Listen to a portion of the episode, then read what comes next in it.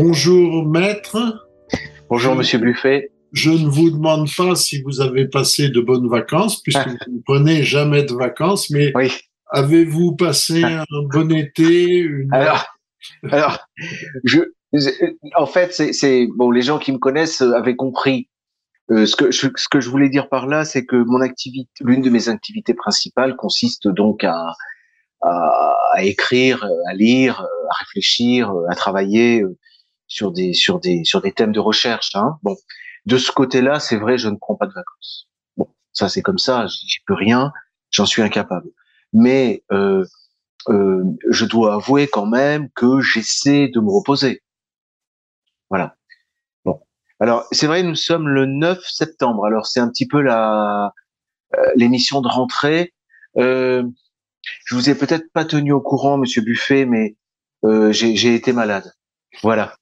Alors, je ne sais pas quelle est la position de l'auditeur qui entend ça, s'il est anti-vax, euh, euh, s'il croit au Covid, s'il y croit pas, etc.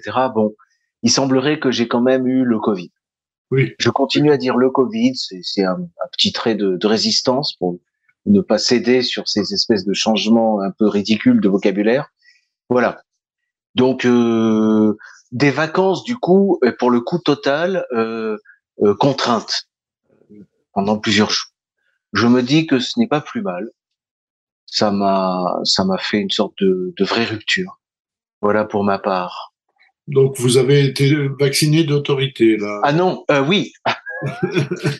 C'est vrai que ça, ça ne regarde personne. Je veux pas rentrer dans, dans le détail, mais mais euh, c'est une immunité naturelle, je pense, Voilà. que j'ai acquise. Voilà. Bon, sous réserve euh, de ce que l'avenir nous révélera, parce que, enfin bon, euh, depuis le début, euh, je dois dire que on, est quand même dans, dans l'incertitude, hein, euh, euh, et j'étais quand même assez inquiet de l'idée de du caractère artificiel de ce de ce virus. Oui.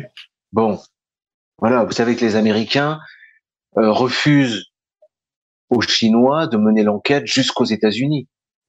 Ah bon? Ah, Voilà, oui, oui, oui. oui. Oui, les, les Chinois disent bon, vous pouvez venir enquêter à Wuhan, mais nous, on a des pistes qui nous mènent jusque chez vous. Hein Oui. Donc euh, bon, voilà, ils se renvoient la balle. Bref, bon, ça fait partie des thèmes dont les auditeurs actuellement ont sans doute un peu assez quand même. Hein. Mais bon, c'est vrai que ben, c'est vrai que c'est ce qui nous tient euh, constamment. Euh, par ailleurs, il faudrait pas non plus que les chroniques se tournent à la à la nécrologie parce que il y a eu quand même récemment une série de décès. Oui. Alors bon, on a le décès de Daria de Daria Dugin, Oui, bon, qui est un, un assassinat euh, ignoble, hein, oui. ignoble. Bon, il y a eu beaucoup de réactions euh, sur le site d'égalité réconciliation euh, de, de, de plusieurs personnes. Et puis, on est obligé, puisque nous sommes le 9 septembre, mais nous avions dit que nous n'en parlerions pas. C'est- c'est- mais alors, c'est moi, ce dont je veux parler, c'est c'est le côté, euh, euh, enfin, intolérable, insupportable de cette classe médiatique euh, constituée de, de, de, de, je sais pas comment appeler ça, mais il y a, y a un lobby médiatique. Ah, Euh, oui. c'est une meute, incontestablement, c'est une meute. Ils, ils se déplacent en meute. Et quand ils aboient dans un sens, c'est c'est- c'est- c'est constant. Hein Oui, euh, et c'est ça qui est, c'est ça qui est insupportable en fait. Euh, euh, mais peut-être que je suis, c'est peut-être. Enfin, est-ce que, est-ce que pour euh, continuer de résister et de se révolter, il faut cultiver une certaine naïveté? C'est un peu la question que je me pose. Vous voyez, Oui. Euh, comme si euh, je, je faisais semblant de croire encore que l'information, les médias, ne consiste qu'à nous dire ce qui s'est passé d'important dans le monde. oui. Vous voyez, je suis un peu naïve quand même encore. Oui, hein. Alors que, alors qu'il s'agit pas de ça. Hein. Euh, il s'agit vraisemblablement, ça je l'ai déjà dit, on s'en rend compte quand on change de pays. Il s'agit de d'abrutir les masses. Oui. Voilà, et de les tenir. Bon. Oui. Alors, euh, euh, ça fonctionne euh, assez bien.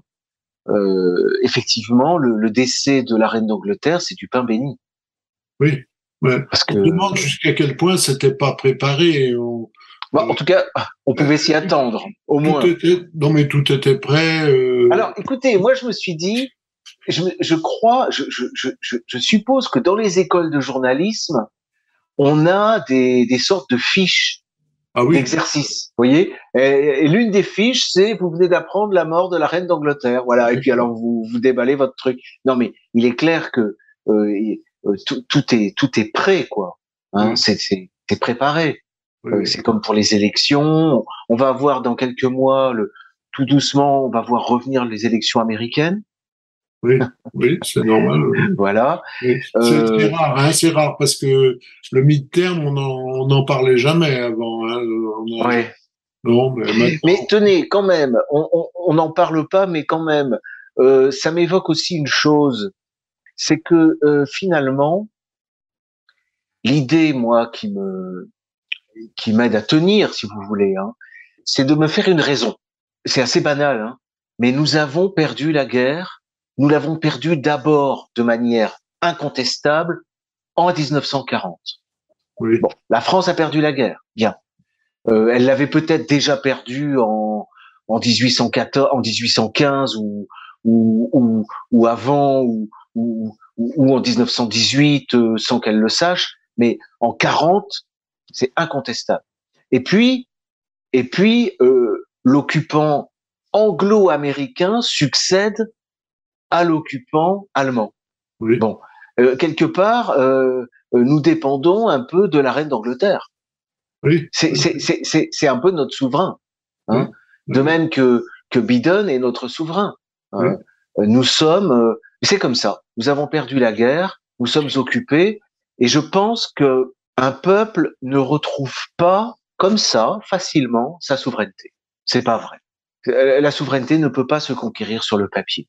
C'est pas possible. Ça se conquiert, eh bien, dans le sang. C'est comme ça. C'est, la réalité des choses. C'est quand même un rapport de force. C'est triste, hein, mais c'est, c'est ainsi. D'ailleurs, quand je vois euh, la dureté des rapports sociaux, ne serait-ce que dans les familles ou dans les entreprises, on pourrait dire dans les partis politiques, dans les associations, enfin, dès que vous avez société, vous avez conflit, vous avez combat. Euh, il n'y a donc pas de raison de s'étonner qu'au plan international également, il y ait euh, conflit, combat et, et, et de manière euh, extrême précisément. Hein. C'est Carl Schmitt qui disait que ce qui caractérise le politique, c'est pas en soi finalement le conflit, parce que le conflit est présent partout tout le temps. Non, c'est le caractère extrême du conflit. C'est le fait que que le conflit, effectivement ou potentiellement, puisse déboucher sur la lutte à mort. Voilà. Bon, c'est une définition qui est extrêmement pessimiste. Euh, elle fait peur, euh, mais euh, la science politique, les grands, les grands penseurs de la science politique ont toujours, ont toujours fait peur. Enfin, Machiavel, Hobbes, et donc tout récemment Carl Schmitt. Voilà. C'est tout à fait, tout à fait vrai. Oui, cette cette présence anglo anglo-américaine est est pesante depuis ben, 60 euh, combien euh, bah, Depuis 45. Hein. Oui, oui, oui. Enfin, depuis 44 exactement. Oui, ça fait bientôt 80 ans, oui. Bah, c'est ça. Oui. C'est ça. C'est lourd à supporter, oui. On ne connaît plus que ça, quoi. Oui. Bon, après, bon, on va peut-être pas rentrer aujourd'hui dans tous les détails de la situation, mais, mais disons que voilà, voilà ce que ce, ce que ça m'évoque, quoi. Hein, Cette espèce de de battage euh, sur la reine d'Angleterre. Voilà. Donc. Donc aujourd'hui, vous aviez euh, prévu de parler eh oui. de chose. Alors, on a euh, prévu un sujet. Oui. Et on part sur autre chose, on part sur le sujet dont on avait pensé ne, ne pas parler. Bon. Oui. En, en, en fait, oui, allez-y, je vous en oui, prie. donc c'est un sujet qui est apparemment aussi très à l'ordre du jour, euh, puisque c'est c'est le, finalement le l'organisation, la, la self-défense, si j'ai bien compris. Oui. L'organisation, l'organisation finalement de ce que de ce qu'on appelle le la séparation, le la séparation pas, des. Alors, c'est c'est pas tant euh, c'est pas tant l'objet. Le non, le, le thème c'est c'est la c'est la légitime défense. Oui. Et, et ça, bon, j'y ai pensé il y a, il y a quelque temps parce que j'ai vu passer. Alors, je ne sais pas ce qu'elle va là, évidemment. Hein, je fais, j'en parle avec euh, des pincettes, hein, euh, mais euh, je crois, sauf erreur, euh, c'est dans un pays d'Amérique latine. Je crois que c'est au Brésil qu'il y avait une multiplication. Alors, ça porte un terme anglais, c'est-à-dire en fait, c'est les gens qui sont en voiture qui se font qui se font agresser et voler par des gens souvent à moto. Et si j'ai bien compris, avec toutes les réserves hein, que je mets dans le euh, le gouvernement a dit aux automobilistes qu'ils avaient plus ou moins carte blanche pour se défendre. voilà ce que j'ai compris. Alors je sais pas si c'est une, une, information réelle ou pas. Bon, alors j'ai vu des réactions, notamment. Alors on nous donne des, on nous montre des vidéos effectivement où le les, les voyous se font euh, renverser par des voitures. Oui. Ou euh, par la vitre, ils se font tirer dessus par le conducteur. Oui. Euh, ou ils s'accrochent à la portière, mais ils se font écrabouiller contre un mur. Enfin voilà, les gens, les gens se défendent. Bon. Et j'ai vu des commentaires qui étaient affolés, outrés, etc. Mais je me suis dit, euh, euh finalement, euh, euh c'est une, c'est une notion euh, qui absolument classique, traditionnelle du, du droit pénal, oui. c'est la légitime défense. Oui. C'est-à-dire c'est-à-dire que euh, on peut euh, commettre matériellement, intentionnellement euh, des violences pour se défendre. Oui. Vous voyez, euh, ce qui est interdit, c'est l'agression. Mais mais mais jamais jamais l'État et la loi n'avaient, je parle au passé, interdit euh, de, de se protéger soi-même, de protéger les siens ou autrui, et même de protéger ses biens. Oui. Et, et, et pour ce faire, de d'user de, de de la violence. D'accord. De la voilà. force. Mais de la force. Mais j'ai l'impression que depuis euh, plusieurs quelques décennies, je, je dirais que ça a pris quelques décennies, on nous a mis on nous a mis dans la tête que c'était pas possible. Et, et, et, je crois que euh, chez euh, l'occidental, euh, il y a une forme de paralysie. C'est-à-dire que euh, lorsqu'il est euh, agressé, il pense d'abord aux conséquences qu'il risque s'il se défend. Oui. Et d'ailleurs, il n'a pas tort, puisque euh, très souvent, on, on, voit ça dans les faits divers, systématiquement, euh, la personne qui se défend est en fait poursuivie. Oui. Hein? Euh, C'est-à-dire le parquet, euh, euh, il, il, est mis en détention provisoire. Enfin, on voit ça couramment. Oui. Et, et, et, et, et on est très loin de valider. Alors, à l'époque, je me souviens qu'il y avait une chose qui était surtout très controversée, c'était la légitime défense des biens. C'est l'idée, par exemple, des gens qui piégeaient leur, leur véhicule oui. contre le vol de voitures, mettaient des pièges, bon. ou bien qui piégeaient leur maison, oui. ou bien euh, tout simplement qui euh, euh, usaient d'armes à feu euh, pour repousser des cambrioleurs la nuit, oui. ce qui d'ailleurs est normalement euh, source de présomption de légitime défense. Bon. Et on, on, on, on, invoquait à, à l'occasion de ce genre d'affaires ou de ce cas général la nécessaire proportion que doit avoir la défense par rapport à l'agression. Vous voyez? Et on estimait que porter atteinte à la vie ou même à l'intégrité physique euh, d'un voleur, ce n'est pas proportionné à, à l'atteinte qui peut être portée au bien. Oui. Bon, l'idée qui est derrière, enfin depuis les années 60, c'est que euh, euh, le bourgeois, le propriétaire, le possesseur n'est pas légitime à se défendre contre le prolétaire qui en est réduit pour vivre à agresser. Oui. C'est ça l'idée. Hein voilà. Bon. Victor euh, alors. Victor euh, oui.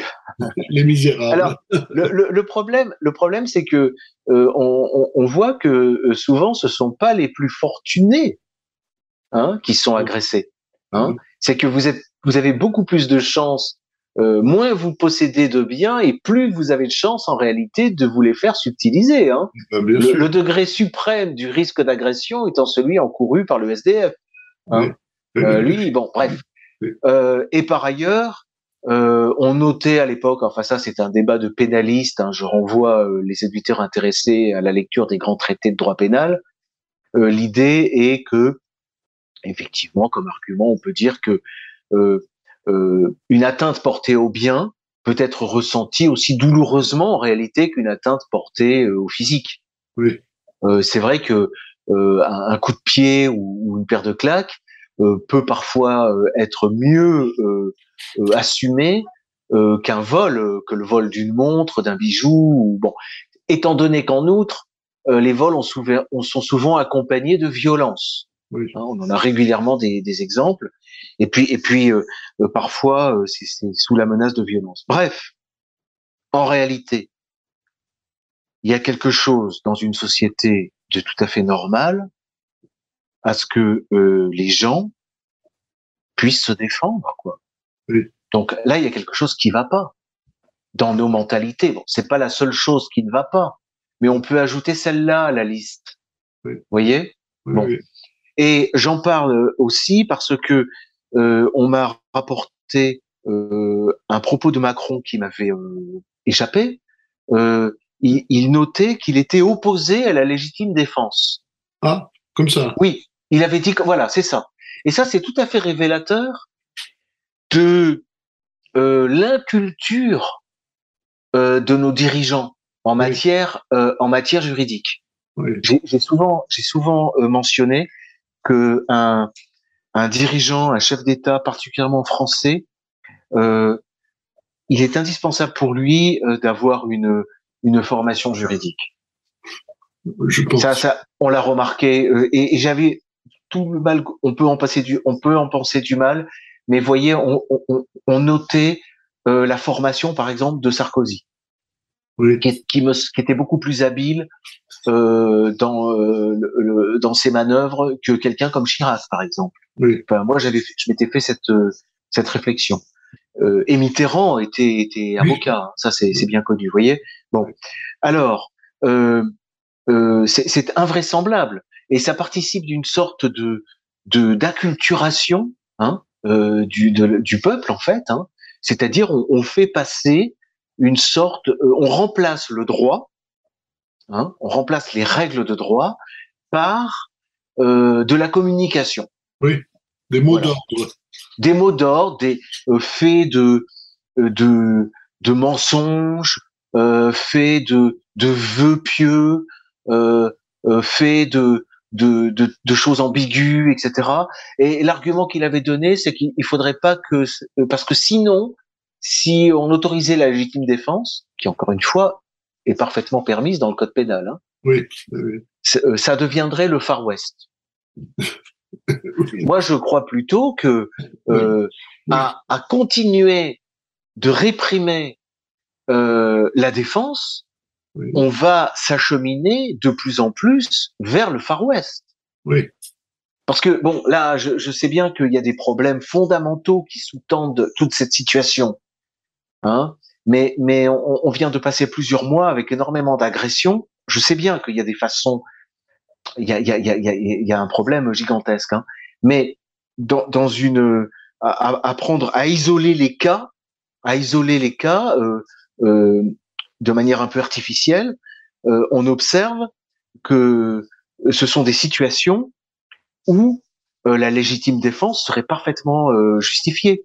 Oui. Vous voyez, on, on, a vu des, des, agressions au couteau, etc. Bon, bref. Et puis on a le cas aussi des, des policiers. Oui, oui, oui. Des policiers. Bon, alors en plus, avec un policier, c'est différent, puisque lui a la, la possibilité de de se faire, enfin, il, il, a le droit de se faire obéir, si hein, oui. bon, dans certaines limites. Bon. Oui. Euh, mais, mais il peut quand même.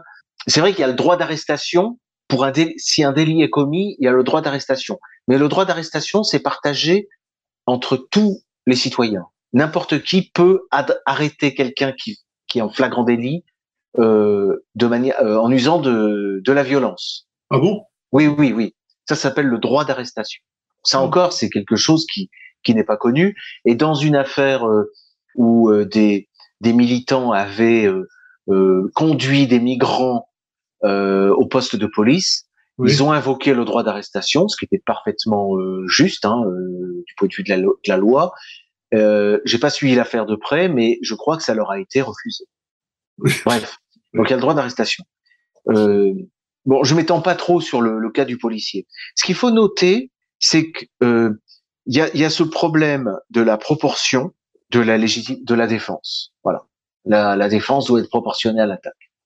Oui, c'est difficile, c'est difficile. Ce qu'on pourra toujours, euh, ce qu'on pourra toujours vous opposer.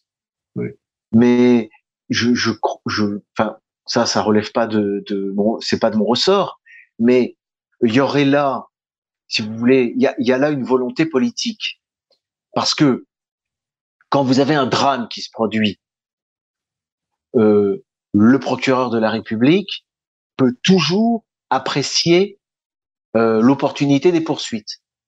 C'est-à-dire qu'il peut toujours, de son point de vue, à son niveau, préjuger que il y a légitime défense. Et donc, il ne poursuit pas. D'accord. Voilà. Voilà. Il ne poursuit pas, c'est-à-dire il ne cite pas en correctionnel, ou bien il ne, il ne saisit pas un juge d'instruction. Oui. Voilà. Alors, en, cas, en cas de flagrant délit, effectivement, le juge d'instruction peut s'auto-saisir, mais là encore, il n'est pas obligé de le faire. Bon. Libre ensuite à la victime, si elle veut, de citer l'agresseur, enfin l'agresseur qui s'est défendu en correctionnel, ou bien de se constituer partie civile, et puis à ce moment-là, il y aura une. Mais c'est différent. Oui. C'est différent. Bon. Euh, donc, donc euh, euh, ça, c'était le fait, euh, le fait à noter. Donc, Alors, c'est politique. Donc le, le la, la, prise de position du, du procureur oui. de la République, c'est un fait politique. Oui, en amont, en amont, euh, c'est un fait politique parce que les, les procureurs euh, appliquent la politique euh, du ministre de l'Intérieur, du ministre, oui, de, du ministre de la Justice, pardon. Oui. Voilà. Donc ça c'est le ça lapsus, c'est la le lapsus est significatif. oui. Alors ça ça c'est ça c'est déjà à ce stade c'est politique. Et puis ensuite vous avez les magistrats du siège ou les jurys de, de cour les jurés de cour d'assises euh, qui ont à apprécier euh, s'il y a eu légitime défense ou, ou pas quoi. Hein Oui, oui. ça c'est ça c'est le siège qui qui qui qui en qui en décide. Oui. Euh, Là normalement on a on n'a pas de prise. Bon. Il y a, il y a une difficulté aussi, c'est que enfin la, la, la défense doit et la doit être contemporaine de l'agression. Ah oui. C'est-à-dire oui, c'est-à-dire qu'il faut il faut pas oublier un grand principe euh, du droit pénal, un principe classique, c'est que il faut toujours laisser à un agresseur, à un cambrioleur, à un voleur, etc., euh, la, la possibilité de, de renoncer à commettre l'infraction, si tant est que ce soit réaliste. hein. Oui. C'est-à-dire que si vous si vous vous défendez trop tôt, euh, on, pourra, on pourra vous le reprocher. Vous voyez? Oui. Il, il faut qu'il y ait au moins euh, au moins tentative, c'est-à-dire ce qu'on appelle un commencement d'exécution. Voilà. Il y a, il y a que la, la, la notion de légitime défense préventive, euh, c'est une notion qui a été inventée euh, par les Israéliens. Bon. Il n'y a que, il n'y a que qui l'ont mis en œuvre hein, au plan international. hein. Oui. Ça permet, ça permet de de justifier une une agression, c'est-à-dire de la disqualifier en, en défense. Oui. oui. Euh, et puis alors, euh, c'est eux évidemment qui jugent du, du, du point de savoir s'ils ont été ou non, euh, s'ils risquent ou non d'être agressés. Vous voyez bon. Mais il faut faire attention avec ce, ce système parce que euh, si le seul risque peut motiver euh, une défense, fut-elle proportionnée, euh, ça, ça devient compliqué. D'autant que vous pouvez très bien après dire au magistrat que vous aviez cru qu'il y avait, qu'il y avait un risque. Vous voyez Oui. Bon, donc là, ça, ça, ça, ça, ça, ça serait un abus, par exemple. Je suis en train de vous donner les limites raisonnables de la légitime défense. Bon. Alors, il y a un autre trait important après la proportion, c'est qu'effectivement, la défense doit avoir pour but d'arrêter l'agression, Oui. de faire face à l'agression. Bon. Dès lors que l'agression a eu lieu, toute riposte serait de la vengeance. Oui, c'est ça. C'est-à-dire qu'elle perd la, la, la pseudo-défense, n'est plus de la défense. Ça, ça devient une contre-agression, elle n'est pas légitime. D'accord. Voilà. Elle peut se comprendre, elle, elle s'explique, elle peut éventuellement euh, entrer dans une sorte de de- d'excuse, mais elle n'a pas l'effet de la légitime défense. D'accord. Parce qu'il faut rappeler que la légitime défense euh, interdit à l'infraction d'être constituée. Oui. Il n'y a pas, euh, il y a, y a pas, il y y a mise à mort par exemple, mais il n'y a pas meurtre. D'accord. Il n'y a pas meurtre. Il y a, il y a, il y a une sorte d'homicide, mais il n'y a pas infraction de meurtre dans le cas de la légitime défense. Bon, si vous, vous vous vous défendez donc trop tard, si vous voulez, si le mal est fait, Oui. hein, vous commettez une infraction. Euh, c'est un acte, c'est un acte gratuit. Alors évidemment, euh, vous avez des cas euh, qui peuvent toujours être discutés. Ça peut faire l'objet de la discussion. C'est compliqué. Oui. Si vous êtes fait, par exemple, si vous êtes chez vous, des cambrioleurs se sont saisis euh, de, de bijoux euh, et, et vous, vous envoyez un dans, encore qui passe la, le, par la- le rebord de la fenêtre et qui part, qui part en cours. Alors, vous lui tirez dessus. Bon, et, et il tombe. Bon. Alors, est-ce qu'il y a légitime défense des biens ou est-ce qu'il y a euh, simplement euh, vengeance? C'est difficile à dire parce que effectivement, si vous le laissez partir, vous ne retrouverez jamais vos bijoux. Bon, donc tout est affaire effectivement, euh, tout est affaire de casuistique, comme euh, comme toujours Oui. euh, dans nos systèmes euh, juridiques. Hein, c'est Oui, comme oui. ça. C'est normal, oui. Voilà. Vo- Voilà les, les, les, les éléments que je voulais, je voulais donner. Euh, voilà, la vengeance donc est interdite euh, et euh, la, la, la, la vie en société, hein, dans le cadre de l'État, hein, euh, n'exige pas euh, de, des citoyens euh, qu'ils se comportent en, en martyrs. Voilà. Oui. C'est c'est ce qui distingue l'État de, de l'Église, par exemple. Oui. Euh, dans, dans le cadre de la sainteté, du, du renoncement au bien de ce monde et, et du martyr, euh, on peut comprendre Oui. Hein, euh, que, que, le, que le, le saint ne puisse pas euh, même se défendre. Oui. C'est possible, Oui. mais, mais pas, mais pas le, le citoyen euh, normal. D'accord. Ça, c'est pas possible. En revanche, ce que peut toujours faire le citoyen normal, c'est se défendre sans haine. Oui. Ça, c'est un comportement chrétien, Oui. de se défendre sans haine. Oui. Voilà. Mais, mais ça va pas plus loin. D'accord. Un, un, un, un mot encore euh, euh, sur, sur la sur la vengeance. Il faut pas il faut pas oublier que euh, la vengeance est au est vraiment au, constitue la, la forme euh, idéale qui est aux antipodes aux antipodes du système euh, politique de l'État. Oui. Ça c'est clair. Voilà. L'État euh, ne considère que euh, les individus et c'est la justice de l'État qui sanctionne un individu lorsqu'il a commis une infraction Oui. et qui accorde des réparations à l'individu qui a pu subir un dommage. Voilà. La vengeance appartient à un autre monde qui est le, le système primitif hein, dont euh, sont issues euh, toutes les sociétés, y compris les sociétés civilisées. Quand on remonte dans le passé, le lointain passé euh, des, des, des sociétés et- et, gréco-latines, chez Oui. les latins, chez les- on a effectivement la vendetta. Bon, mais la vendetta repose euh, d'abord sur l'absence de l'État. C'est un système, euh, on n'a pas d'État, on a un système tribal. Oui. Et, et plus précisément, un système clanique. Oui. Et c'est ça qui est important à comprendre, c'est que la vengeance, c'est un, c'est une, c'est une représailles, c'est une, c'est même mieux que ça, c'est une compensation, c'est un devoir euh, qui est rempli, qui n'est pas rempli forcément par la victime directe, Oui. par exemple de celui qui a reçu des coups ou qui a été volé, mais par euh, tous tous les membres de son clan. Parce que quand vous subissez un dommage, dans, dans la mentalité euh, clanique, c'est tout le clan qui subit le dommage. Vous comprenez? Oui, oui. Et- Et, et, et n'importe quel euh, membre du clan, enfin n'importe quel, parfois il y a des règles qui permettent de désigner quel est le membre du clan qui a la charge d'exercer la vengeance. Oui. Vous voyez? Et, et de même, euh, quand euh, un euh, quelqu'un commet un, un forfait, euh, c'est comme si n'importe quel autre membre de son clan le commettait. C'est-à-dire que la vengeance ne va pas s'exercer sur celui qui a commis le forfait. Hein voilà.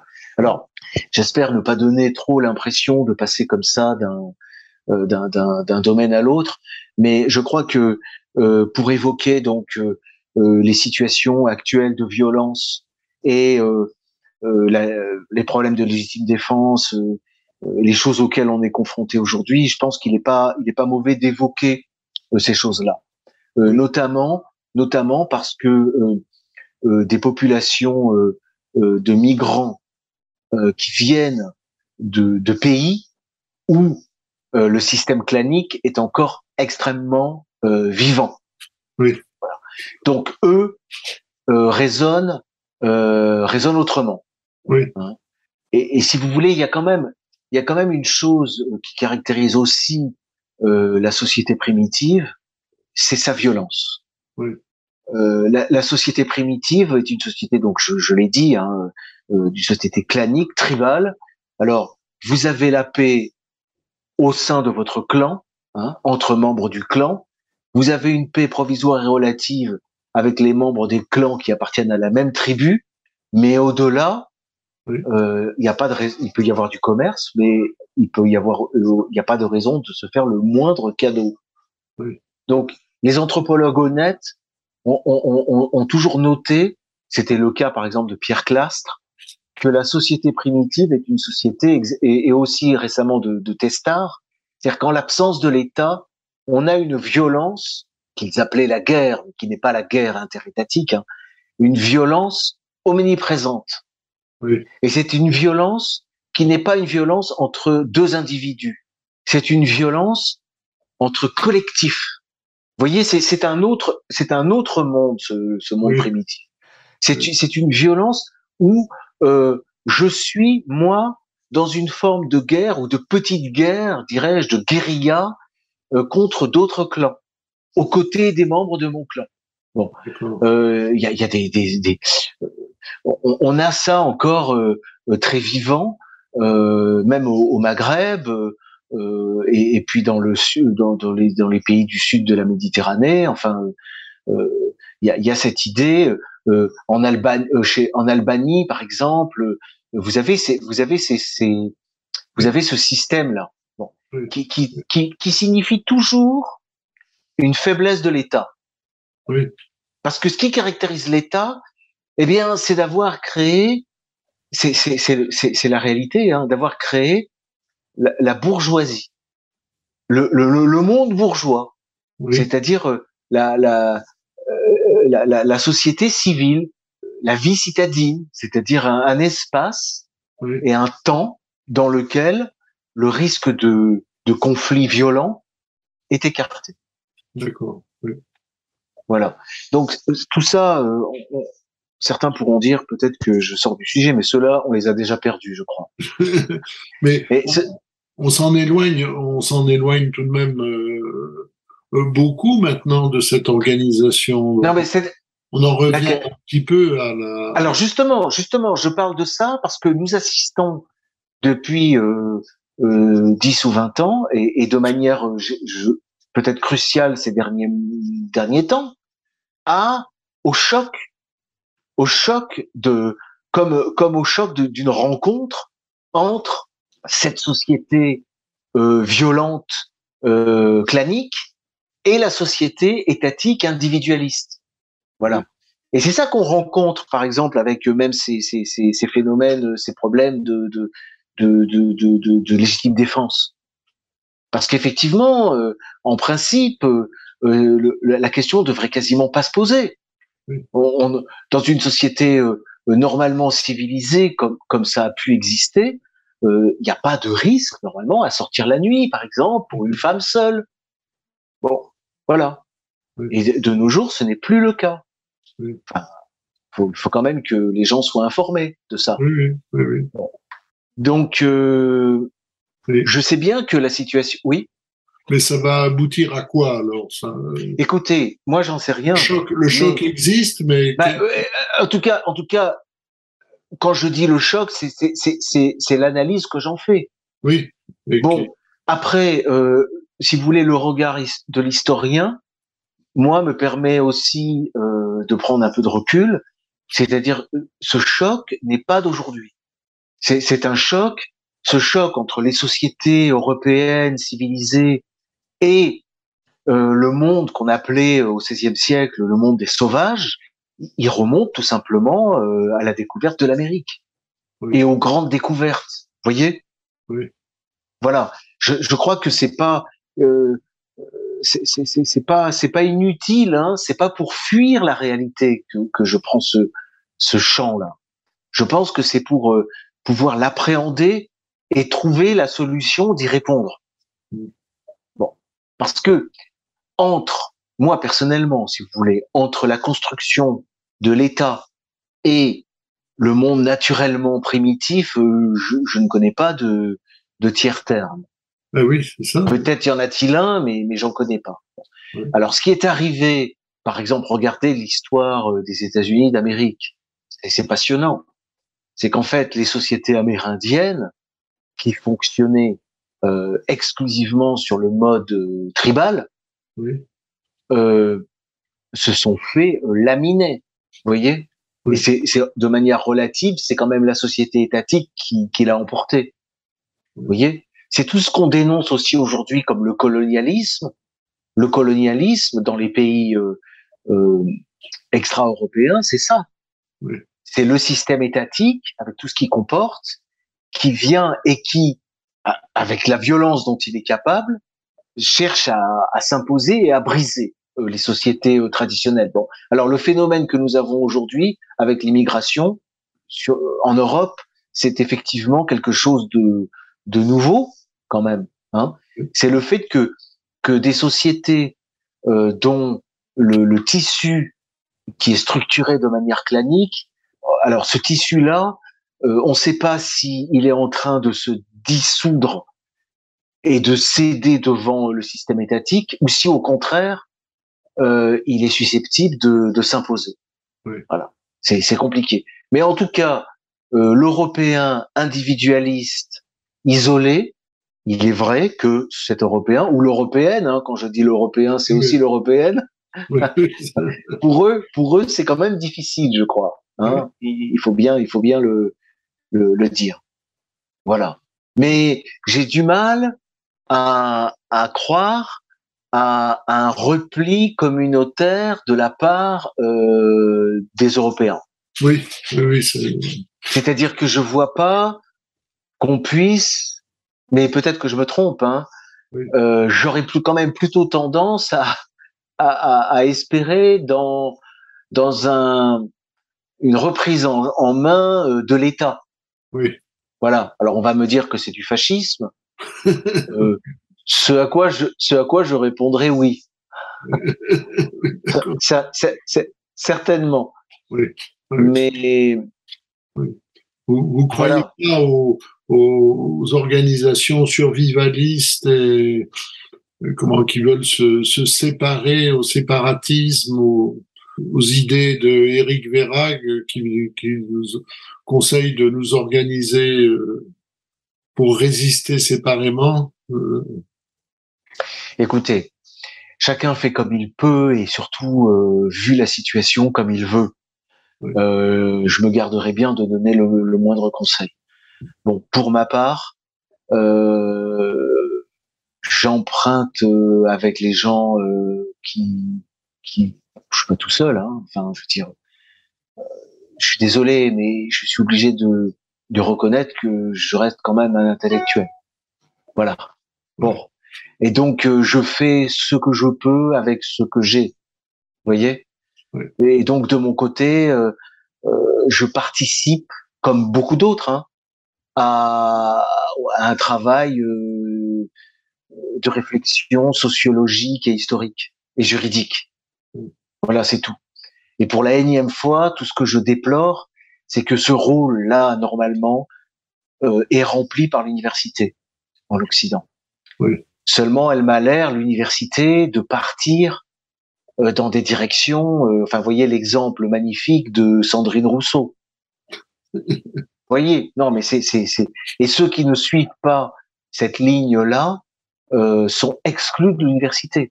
Ils sont, il y a une sélection, et puis il y a des crédits, il y a des budgets, il y a des lignes de recherche. Voilà. Donc, euh, je tiens en haute estime euh, l'appareil euh, intellectuel et scientifique euh, occidental qui est constitué d'abord par les universitaires, qui sont normalement les gens euh, qui réfléchissent et qui, qui, qui travaillent euh, et qui enquêtent. Ce qu'on peut déplorer, c'est peut- peut-être une certaine déconnexion de cette classe, mais ça c'est pas nouveau. Hein. Oui. Peut-être une certaine déconnexion de la réalité, encore que je je vois pas trop qui aujourd'hui peut encore être complètement déconnecté de la réalité. Oui, oui. oui. Mais la réalité est quand même bien présente. On a le nez dessus tous les jours. hein. Il suffit de sortir dans la rue. Bon.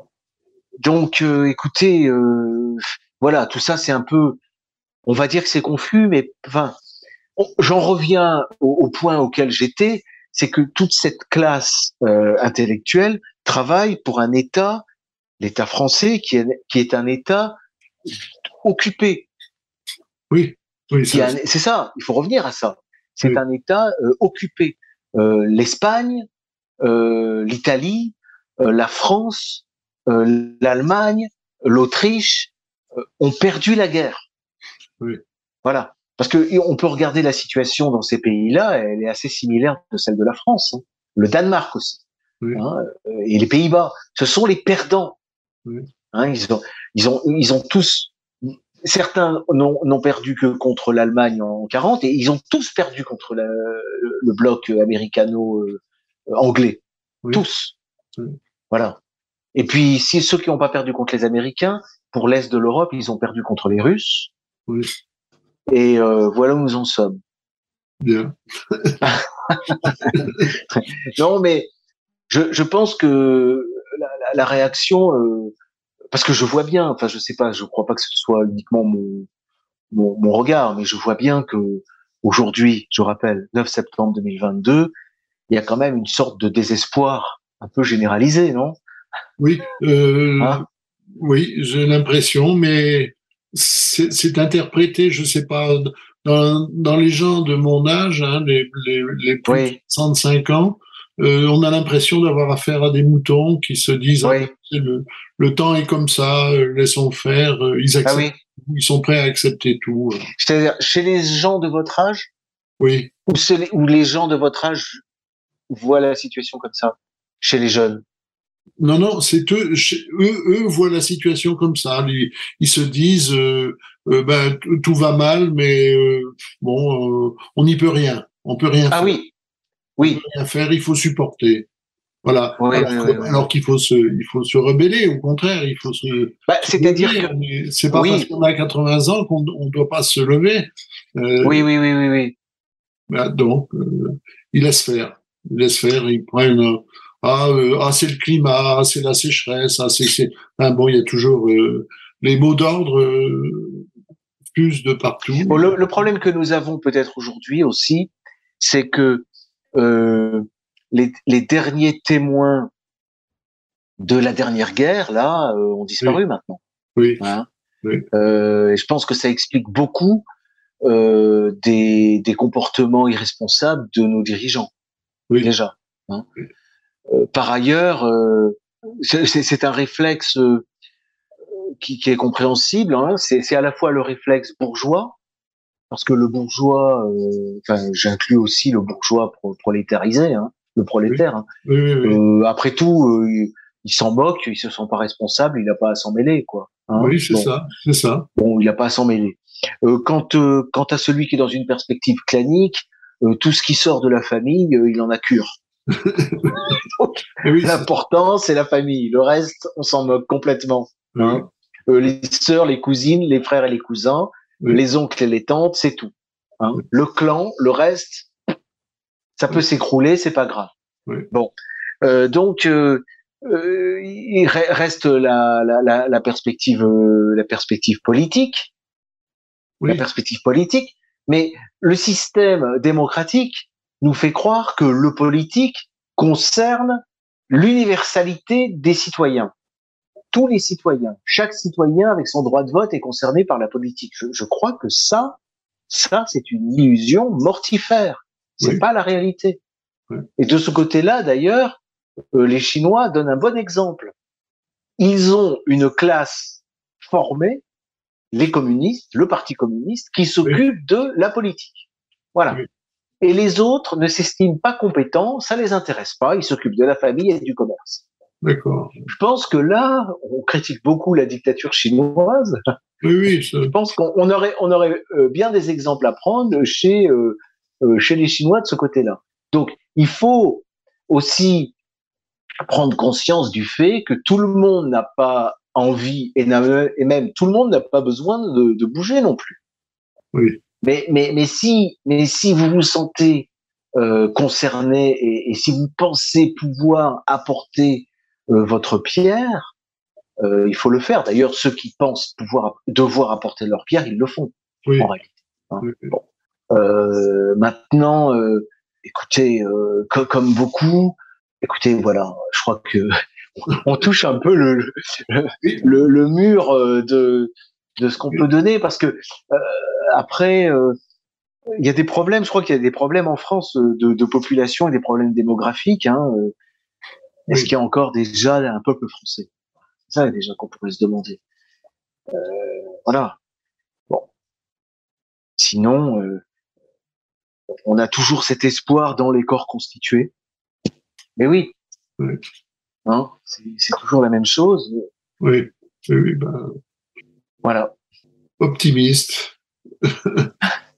Terminons sur une. Ben, il, faut, il faut, il faut quand même l'être parce que euh, et, et, là c'est encore c'est les c'est pas c'est l'étude de l'histoire. C'est pas qu'il faut baisser les bras euh, en se disant que c'est de tout temps, mais mais il faut comprendre que euh, le destin de l'Occident c'est un c'est le destin d'une population qui qui qui est dans le, le, combat et dans la crise depuis l'origine. Oui. Hein, on est dans la difficulté, on est dans les dans les souffrances, dans dans, dans c'est une aventure aussi. Oui. Voilà, c'est aussi ça. C'est une aventure. Alors, elle peut mal finir. elle elle va sans doute mal finir pour certains, peut-être pas pour tous. Oui. Mais il y, y, a ça dans l'histoire. Hein. Il y a des populations pour lesquelles ça finit mal. Oui je pense qu'il y a eu, regardez les Amérindiens. Oui. Hein euh, ils ont été exterminés et balayés de la surface de la Terre. Ils ne sont pas les seuls. Bon. Donc ça, ce sont des choses qui peuvent arriver aussi. Voilà. Je pense que là, c'est une façon de terminer sur une note que d'aucuns pourront penser optimiste. Je n'irai pas plus loin. voilà. Merci, Monsieur Buffet. À bientôt. À bientôt.